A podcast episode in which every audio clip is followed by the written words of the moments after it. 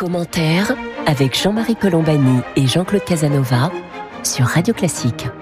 Bonjour et bienvenue dans Commentaire. Jean-Claude Casanova et moi-même, nous sommes heureux de vous retrouver ce matin pour euh, parler de la Russie avec euh, l'épisode que vous avez certainement tous en tête, toutes et tous en tête, qui est celui de Navalny, l'opposant à Vladimir Poutine, qui avait été euh, fait, qui avait fait l'objet, pardon, d'une tentative d'empoisonnement, puis soigné en Allemagne, et ensuite, au lieu de rester à l'abri, en exil en Allemagne, il choisit de revenir en Russie avec un courage, je dois dire, assez inouï. Et à peine posé le pied sur le sol russe, il est aussitôt emprisonné pour un motif qui témoigne de l'humour noir des dirigeants euh, russes, puisqu'on lui reproche de ne pas avoir respecté son sursis et donc de ne pas pointer aux autorités alors même qu'il était soigné à l'hôpital en Allemagne. La suite, ce sont des manifestations, des manifestations, je crois, importantes pour la Russie et euh, à nouveau un emprisonnement qui le menace parce qu'il fait l'objet évidemment de plusieurs chefs d'inculpation. Sa femme a été arrêtée, son frère a été arrêté, plusieurs milliers de manifestants ont été arrêtés. Donc ça va nous donner l'occasion de nous arrêter un petit peu sur la situation de la Russie, ce qui se passe en Russie, notamment parce qu'il y a en perspective des élections législatives au mois de septembre, et puis de voir aussi comment retentit l'élection de Joe Biden sur les rapports que l'Occident, entre guillemets, au sens large, entretient avec la Russie, rapports entre les États-Unis et la Russie, rapports entre la France et la Russie également.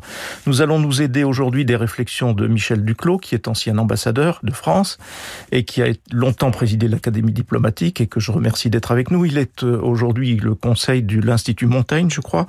Merci Michel d'être avec nous aujourd'hui. Donc, euh, je voulais peut-être avec vous commencer par euh, une sorte d'évaluation de ce que représente Navalny aujourd'hui en Russie, compte tenu du fait que l'opposition démocratique a été complètement étouffée et qu'il fait un petit peu figure de seul opposant, mais sans pouvoir pour autant représenter une alternative politique. Comment analysez-vous la situation, Michel Duclos? C'est un, personnage exceptionnel, vous l'avez indiqué, euh, euh, par, son courage, euh, par sa, sa volonté d'ouvrir une brèche dans le système. C'est d'une certaine façon un personnage euh, christique euh, dans, la tradition euh, russe, et en même temps c'est un stratège politique. C'est un stratège politique qui a identifié les faiblesses du système et qui essaie de les exploiter. C'est pas quelqu'un qui se présente comme un porte-parole des, valeurs occidentales ou partisan d'un modèle libéral. C'est un patriote. Et la faille qu'il a trouvée, c'est la dénonciation de la corruption. C'est aussi le vote utile qui lui a permis euh, de euh, d'obtenir de, faire élire des, gens qui n'appartiennent pas au pouvoir. Et c'est enfin un maniement extraordinaire des, des, nouveaux réseaux numériques. D'une certaine façon, il y a de Russie, la Russie de la télévision officielle, qui jusqu'à très récemment ne parlait pas de Navalny, comme le pouvoir n'en parlait pas, et la Russie de YouTube. Et beaucoup de gens euh, qui sont mécontents pour des raisons euh, sociales et économiques ou générationnelles, euh, très souvent, se sont retrouvés grâce aux vidéos, grâce aux messages sur YouTube, à travers ce, ce personnage. On dit d'ailleurs que sa vidéo sur la corruption et sur le palais construit euh, par fait construire par Vladimir Poutine, euh, cette vidéo aurait été vue ou a été vue plus de 100 millions de, fois. Donc c'est en effet assez considérable. Jean-Claude Casanova. Oui, moi, ce qui me frappe, c'est que euh, la Russie est un régime autocratique. Ce régime autocratique connaît une opposition. Donc, jusqu'à quel point, pour vaincre l'opposition, va-t-il utiliser la politique euh, qu'aimait beaucoup Lénine, il avait emprunté le mot français, la terreur, c'est-à-dire jusqu'à quel point va-t-il terroriser S'il ne terrorise pas du tout, il s'affaiblira. S'il terrorise trop, il s'affaiblira également. Et donc, euh, on va voir, si vous voulez, de quoi est capable Poutine. Mais si la crise se prolonge, les régimes autocratiques sont menacés quand il y a deux phénomènes qui se combinent. D'une part, un fractionnement dans l'oligarchie dirigeante, et d'autre part, la faveur de l'opinion vis-à-vis du changement ou de la libéralisation ou de la réforme. Et donc, nous allons observer dans, dans les années qui viennent, si vous voulez, la force de l'autocratie russe. Et c'est ça, je crois, qu'il faut considérer et attendre. Normalement, ce type de régime ne, ne dure pas, mais il peut durer longtemps. Michel Duclos. Oui, je suis d'accord avec euh, Jean-Claude. L'agonie euh, a peut-être commencé et probablement qu'elle euh, qu'elle durera un, un, certain temps. Euh, peut-être deux, deux, points complémentaires. Il faut bien voir que dans ce genre de système, euh, c'est un clan qui est au pouvoir, donc c'est quelques personnes, oligarques et chefs des services, euh, qui se surveillent euh, mutuellement, euh, qui savent tout les uns sur les autres et qui ont parti lié, mais qui en même temps, dont, la, dont la loyauté trouve une limite quand ils se sentent vraiment menacés. Et là, la question qui se pose, c'est est-ce que Poutine lui-même, puisque c'est un système autocratique, est toujours le bon garant des intérêts du, clan est-ce que les avoirs euh, ici, ou là euh, sont toujours euh, protégés? Le jour où ils auront le sentiment que ce n'est plus vraiment le cas, alors là, la, la situation deviendra plus difficile pour Poutine. Et ça, c'est le deuxième élément. C'est quand est-ce que ce jour-là interviendra? C'est probablement comme d'autres systèmes de ce type, euh, quand euh, les forces de l'ordre euh, commenceront à avoir des doutes, quand la répression sortira certaines réserves à l'intérieur du système. Déjà, on sait que probablement si Navalny avait eu accès à autant d'informations, c'est qu'il bénéficiait de complicité interne dans le système. Donc voilà, voilà les, éléments qu'il va falloir surveiller de très près dans les mois à venir. Est-ce que les, la perspective des élections, d'abord législatives puis présidentielles, est-ce que c'est une perspective ou est-ce que les choses sont pliées d'avance compte tenu de la façon dont euh, Poutine a muselé les oppositions démocratiques, euh, liquidé un certain ou fait liquider un certain nombre d'opposants, de journalistes, euh, ainsi de suite, avec un régime qui qu'on qualifie d'autoritaire mais qui est de plus en plus dictatorial, Michel Duclos? Moi, je, je, je, crois, mais c'est une intuition, bien sûr, puisque, puisqu'une analyse fondée sur des, des preuves. Hein. Je crois que pour lui, les, les, élections euh, sont très importantes, et en particulier celle de, de 2022. Il a gardé un souvenir atroce de ce qui s'était passé en 2011-2012. Ça n'avait pas empêché, évidemment, euh, euh lui-même d'être élu, euh, le pouvoir d'avoir la majorité à la Duma, mais malgré tout, il est attaché à cette impression d'ordre, de légitimité, d'image. Et, je pense qu'il va mettre le paquet pour que euh, les prochaines élections se passent bien, entre guillemets, et ça impliquera effectivement, euh, ça implique déjà un durcissement euh, considérable du régime. Dans cette perspective, le, le scénario Navalny qui correspond pas exactement au schéma habituel du dissident, de l'opposant, euh, le gêne beaucoup. Il ne faut pas se faire d'illusions. Euh, il est très peu probable que Navalny euh, sorte de prison. Et s'il euh, si, garde la vie, ce sera déjà beaucoup. Jean-Claude Casanova. Oui, j'ai lu son intervention à Davos. C'est assez amusant parce qu'il donne des leçons à l'Occident. Il dit euh, le développement des techniques euh, numériques peuvent créer des, des troubles, mais eux-mêmes ont créé des troubles dans les élections américaines et, et dans des élections européennes, et d'une certaine façon, ils se trouvent piégés par ce système, puisque la diffusion de son palais, manifestement, ils ne le souhaitaient pas, si vous voulez. Et donc, il va être obligé, un peu comme les Chinois, de contrôler davantage le cyberespace à l'intérieur même de la Russie. Donc il va faire décroître le niveau de liberté et il va augmenter d'une certaine façon le mécontentement parce que la Russie est quand même ouverte.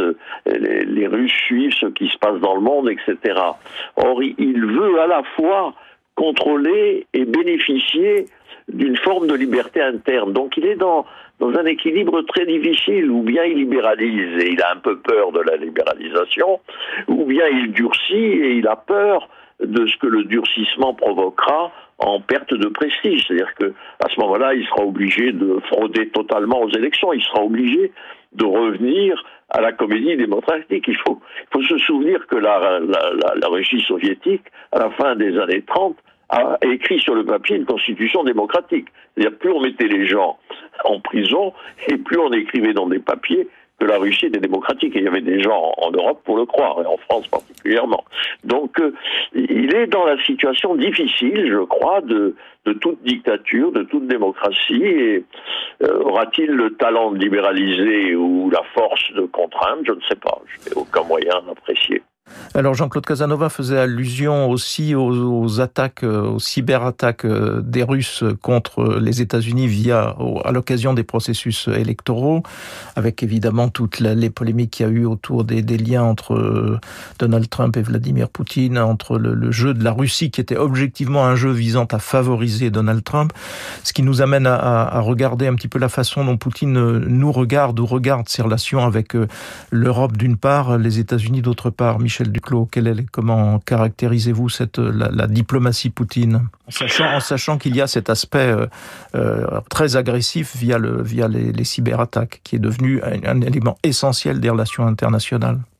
Oui, alors évidemment, il regarde de façon très différente l'Europe et, les États-Unis. Euh, pour l'Europe, c'est une forme de mépris euh, et de, renoncement à la politique euh, traditionnelle euh, d'avoir les meilleurs rapports possibles avec les, Européens. Là, probablement que le, point de bascule, ça a été l'Ukraine. Sans doute n'a-t-il pas anticipé les, les réactions allemandes, parce que c'est pas seulement Mme Merkel, mais c'est aussi euh, le, milieu d'affaires allemand qui ont compris que trop c'était trop. Alors peut-être pas majoritairement, ça s'est pas traduit par des décisions spectaculaires, mais malgré tout, les Allemands sont ralliés euh, aux sanctions et quelque chose a été cassé, si vous voulez.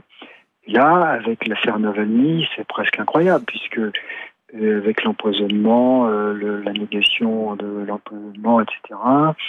Et Poutine a pris le, risque délibéré euh, de, de, se fâcher avec euh, le grand pays européen qui, pour des raisons historiques et, autres, était quand même euh, celui qui était le plus lié à la, Russie.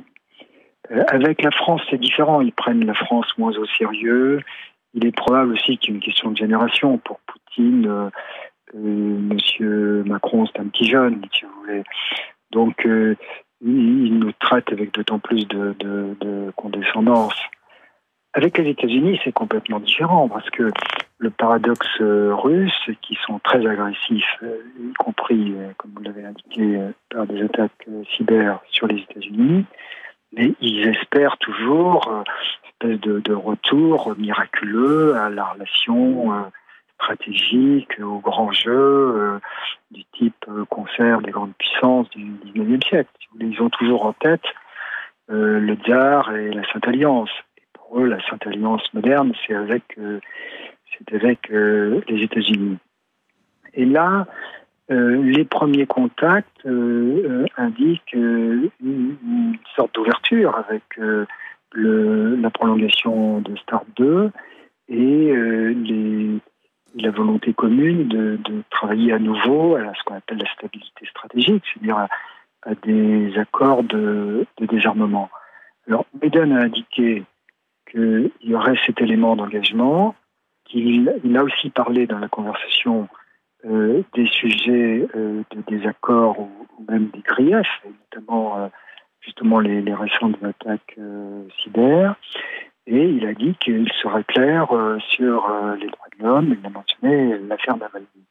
Donc ça fait, euh, malgré tout, une sorte, me semble-t-il, de, relance, en tous les cas de, potentiel, d'une relance d'interaction entre la Russie et, les États-Unis. J'ajoute que Poutine, dans la conversation, a mentionné son souhait de retrouver une relation économique normale avec un conseil de, milieu d'affaires bilatéral et il a repris sa position de P5.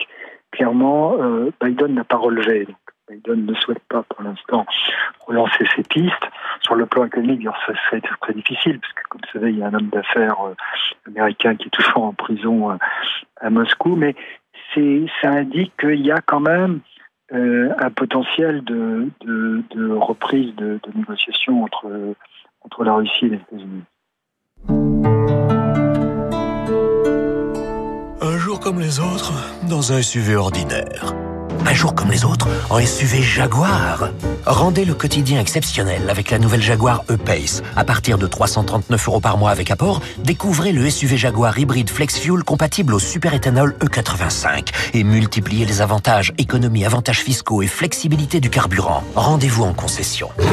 LLD 37 mois avec apport de 4 900 euros sous condition de reprise dans le réseau participant sous réserve d'acceptation de votre dossier par l'ISIS France. Conditions sur jaguar.fr. Cannes utilise la carte Pro Air France KLM Amex Gold pour ses dépenses professionnelles. L'utilisation de la carte American Express me permet d'avoir une régulation de ma trésorerie, en fait un tamponnement dans le temps. Entre le moment où je fais les règlements et le moment où c'est validé sur mon compte en banque, j'ai généralement un délai qui peut arriver jusqu'à un mois et demi. Ça me donne une souplesse qui me permet d'échelonner ma trésorerie et ne pas avoir à me retrouver en difficulté financière. Profitez d'un différé de paiement jusqu'à 58 jours sans changer de banque. Plus d'informations sur americanexpress.fr/pro.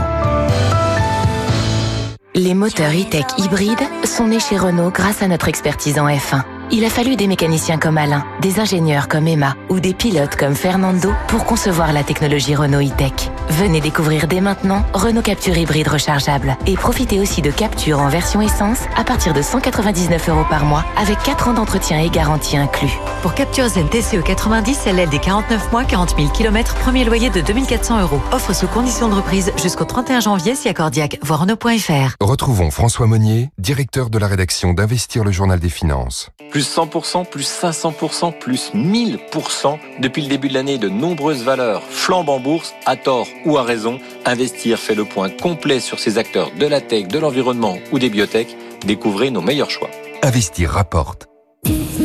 Peugeot présente les jours exclusifs. Recharge rapide en 30 minutes. Peugeot iCockpit 3D. Le suréquipement est de mise pour le Peugeot i2008 100% électrique, disponible dès 189 euros par mois. Et pendant les jours exclusifs, profitez d'une offre tout aussi exclusive. Peugeot vous offre un mois de location d'un véhicule thermique grâce au Mobility Pass. C'est le moment de passer à l'électrique avec Peugeot. LLD 49 mois, 40 000 km, premier loyer 3370 euros, aide de l'état déduite pour un i2008 active 9 jusqu'au 28 février si acceptation crédit par, détail sur Peugeot.fr.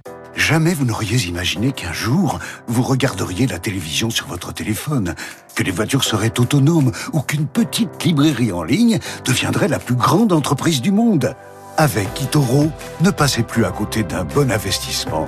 Grâce à Itoro, investissez dans une large variété d'actions sans commission en créant vous-même votre portefeuille. Rejoignez 13 millions d'utilisateurs sur Itoro. Rendez-vous sur zérocommission.fr. Votre capital est assujetti à un risque de perte en capital. Dans un instant, la suite de votre programme sur Radio Classique. Si vous êtes possesseur d'une Dacia, c'est que vous privilégiez ce qui est utile. Alors, pour la révision de votre Dacia de plus de 3 ans, choisissez aussi une offre utile avec la révision éco à partir de 89 euros. Pour en profiter, prenez rendez-vous près de chez vous dans l'un de nos 4000 ateliers. Dacia respecte les mesures sanitaires. L'entretien Dacia, des offres vraiment utiles à votre Dacia. Trouvez l'atelier le plus proche et prenez rendez-vous sur dacia.fr. Voir conditions de l'offre sur le site. Jean-Marie Colombani et Jean-Claude Casanova sur Radio Classique. Vous écoutez commentaire, nous parlons de la Russie. À la fois, nous avons évoqué la situation intérieure de Vladimir Poutine face à son opposant Navalny et nous évoquons maintenant les relations extérieures de la Russie avec le changement de présidence aux États-Unis, l'arrivée de Joe Biden. Euh, un mot, Michel Duclos, avant de, revenir sur ces sujets. Euh, sur la relation avec la France, euh, il y avait eu une tentative par Emmanuel Macron de relancer une sorte de... Enfin, il souhaitait un partenariat stratégique avec la Russie, et puis ça s'est complètement euh, euh, dilué, et évidemment avec l'affaire Navalny, ça, n'est pas de nature à s'arranger. Comment, comment voyez-vous les choses évoluer? Et par ailleurs, est-ce que il faut toujours garder en tête, mais vous me démentirez, que, au fond, Vladimir Poutine a toujours cherché et cherchera toujours encore à démanteler l'Union européenne pour euh, réexercer une influence aussi large que possible sur les pays limitrophes de la Russie qui font partie de, l'Union européenne. Michel Duclos. Oui, ce qu'il faut espérer, c'est qu'il prendra conscience un jour que cette stratégie ne fonctionne pas, puisque euh, il, multiplie les expressions de, mépris pour les Européens qui sont des faibles, avec des mœurs dissolues, euh, etc. Mais les sanctions tiennent toujours. donc, il a eu par le passé euh, le succès d'obtenir une approbation des Italiens, euh, parfois des Espagnols, des Autrichiens, de tel ou tel euh, pays individuel. Il a sans doute enregistré avec satisfaction les ouvertures de, M. Macron. Mais fondamentalement, ça n'a pas changé la position d'ensemble de l'Union européenne. Et c'est là où nous, Européens, on doit y réfléchir euh, très sérieusement. C'est très important qu'il y ait un, une, attitude euh, commune. Euh, je crois, pour, résumer ce que disait tout à l'heure euh, Jean-Claude, il, est dans une situation perdant-perdant dans l'affaire Navalny. Nous, on ne peut pas obtenir grand-chose dans l'affaire Navalny, mais on peut peut-être quand même viser des objectifs limités, notamment de protection de ses collaborateurs, d'autres militants. on peut, à travers le jeu de quelques sanctions, euh, se proposer de euh, d'offrir un, peu de protection à cette nouvelle forme d'opposition euh, qui est en train de, monter en, Russie. Jean-Claude Casanova. Oui, pour revenir sur les rapports avec l'Europe, je dirais d'abord que la, la Russie, vis-à-vis de la France, est dans la position traditionnelle de la Russie, c'est-à-dire que la politique française de la Russie est un élément secondaire de sa politique allemande.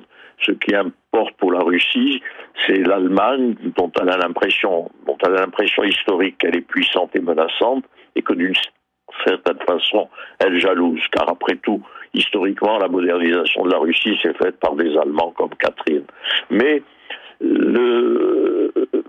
vis-à-vis de l'Europe, ils n'aiment pas l'unification européenne parce que justement, ils voient la Constitution à leurs frontières d'une puissance euh, certainement égale et à d'autres d'autres points de vue supérieurs à la leur.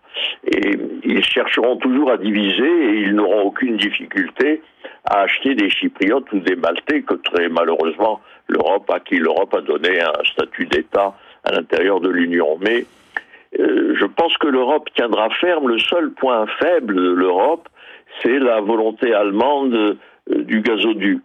Et c'est sans doute le seul levier que peut utiliser la Russie, mais ça n'a pas une grande importance tant que l'attitude à l'égard de l'Ukraine est maintenue par l'Europe, c'est-à-dire que l'Europe souhaite la paix. Je ne vois pas ce que Poutine a gagné. D'ailleurs, il a, dressé contre lui la Suède, la Pologne, les pays baltes. Il crée une menace qui renforce le sentiment d'intégration européenne et le sentiment anti-russe de l'Europe du Nord. Alors en ce qui concerne les États-Unis, c'est frappant parce que c'est lui qui a demandé la conversation téléphonique avec Biden et que Biden a répondu qu'il aurait d'abord des conversations téléphoniques avec ses alliés européens. Alors il cherche une, réconciliation, mais il a en face de lui une administration qui est composée de gens plutôt durs à l'égard euh, de la Russie, l'administration démocrate classique. Donc il aura des, il aura des difficultés avec les Américains sur le plan des libertés, de la démocratie, etc. Donc je ne sais pas exactement jusqu'où il veut aller pour se concilier le rapport russo-américain. Michel Duclos. Oui, je suis d'accord. Et puis, euh, outre l'administration, c'est aussi la classe politique qui est devenue très, très anti-russe, le Congrès, etc. Et ce qui me semble qui, joue en faveur de, Poutine, si je puis dire, c'est quand même le facteur chinois. Et là, euh, il n'y a quand même pas beaucoup de gens qui ne considèrent pas qu'un jour ou l'autre, si on veut vraiment faire face à, au défi chinois, il faudrait essayer. Évidemment, personne ne croit que c'est facile et, ne, peut garantir que ça marchera. Mais il faudrait quand même essayer de récupérer les Russes. Et, c'est pour ça qu'il faut avoir une grande stratégie. Il faut, il faut être patient, il faut poser des jalons et attendre le jour où euh, la situation intérieure en Russie deviendra de plus en plus difficile, parce que c'est un pays euh, qui, qui, en est revenu à la stagnation brejnevienne. Le jour aussi où la tutelle euh, chinoise deviendra trop visible. Et, c'est à ce moment-là que les, choses pourront à nouveau recommencer de, de manière plus, plus sérieuse. J'imagine qu'à la Maison Blanche, c'est ça le facteur qui fait qu'il ne désespère pas complètement, enfin, il ne, jette pas la, le manche avant l'économie. Il pense que ça reste quand même nécessaire d'essayer d'avoir une politique russe. Oui, je me souviens d'ailleurs qu'il y a quelque temps, il y a un certain nombre d'observateurs de, ou d'acteurs de la vie diplomatique pressaient un petit peu euh, les Européens et la France notamment de se rapprocher de la Russie pour euh, éviter que la Russie ne devienne un partenaire stratégique de la Chine.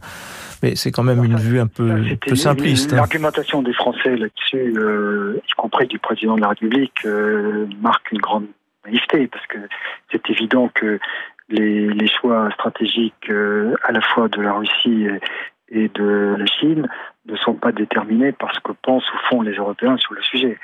Et, et, si vous voulez, dans le drame de, de, de l'Ukraine, euh, il faut bien voir que si euh, Poutine a choisi d'annexer la, la Crimée, d'avoir la politique agressive que l'on fait dans le Donbass, il a choisi donc de, de brûler les ponts avec l'Occident, c'est parce qu'il avait le sentiment qu'à ce moment-là, il y avait une alternative qui était la Chine. Donc, euh, pour l'instant, on est toujours dans, ce schéma-là. Dans ce scénario-là. Mais, mais, rien rien n'est éternel. Et, c'est là où les, les, les Américains peuvent considérer qu'ils doivent maintenir une option possible à la Kissinger. Voilà un petit peu ce que vous, nous pouvions évoquer aujourd'hui euh, ensemble avec euh, Michel Duclos, donc euh, ancien ambassadeur de France, qui nous a permis un petit peu de balayer à la fois la situation en Russie et les relations de la Russie et de Vladimir Poutine avec le reste du monde, notamment avec les Européens que nous sommes.